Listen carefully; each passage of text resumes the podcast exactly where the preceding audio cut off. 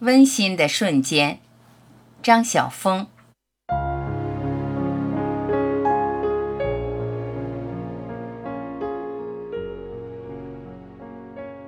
我在餐厅看书，那一年我大三。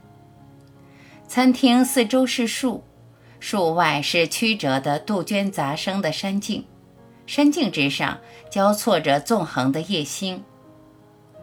餐厅的一头是间空屋，堆着几张乒乓球桌；另一头是厨房，那里住着一个新来的厨子。我看完了书，收拾我的东西。忽然发现少了一本《古文观止》，我不好意思大叫，只好一个一个的去问，大家全说没有看到。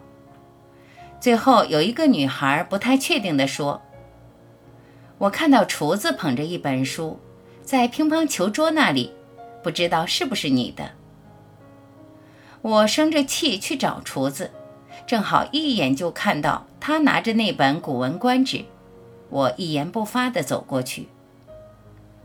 半句银额戛然而止，厨子慌张地站起来。他是一个典型的胖嘟嘟的厨子，脸上堆着笑容。暗淡的灯光下，一个有名字的小人物在读温馨的《古文观止》，浅碧色的丝带停在陋室铭上。我真要责备他吗？是你的书吧？你不在，我就拿来看看。本来只想看一点的。看得太久了吧？他脸上挂着卑微的歉意，说的是一口难懂的福州腔。是看得太久了，我太久没有看了。我要生气吗？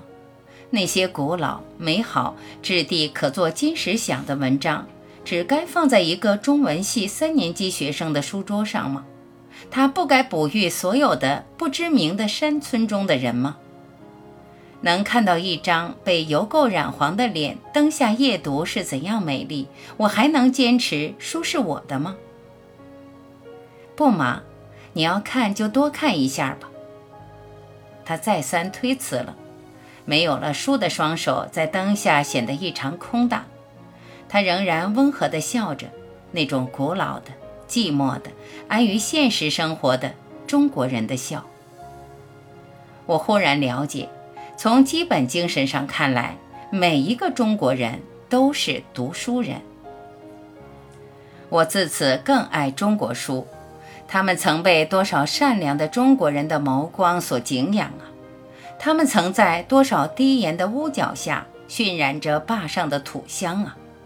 他们曾在多少凄寒的夜晚被中国式的平仄抑扬所迎额啊！中国人因读中国书而深沉了，中国书因被中国人读而优美了。有一次，那天天气很好，由于路拓宽了，竟意外的把某家人家的一架紫气腾腾的九重阁弄到人行道上来了。九重阁未被算为违章，我不知这该感谢谁。总之，在一个不春不夏、不秋不冬的日子。在高速公路旁暗淡而模糊的黄尘里，能看到一束九重阁是一件愉快的事。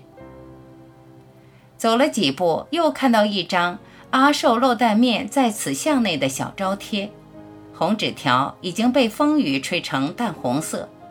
其实，也许甚至连淡红色也不是了。我呆站了一会儿，竟觉得自己和阿寿十分熟悉。我想，他必是一个窄肩削脸的小人物，一双长筷子，一把捞面的篓子，常常腾云驾雾地站在面锅后面的水汽里，能带着自嘲的笑意叫自己阿寿，是一件了不起的事。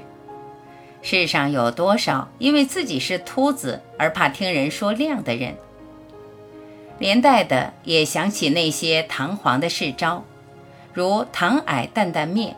周胖子饺子馆，大生公粥品，老头牛肉面，连带的又想起王二麻子，想起麻婆。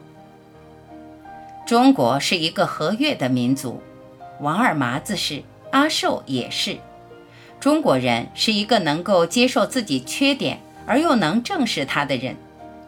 由于一种高度的自尊和自信，他们能够坦然地照着自己的样子接受自己。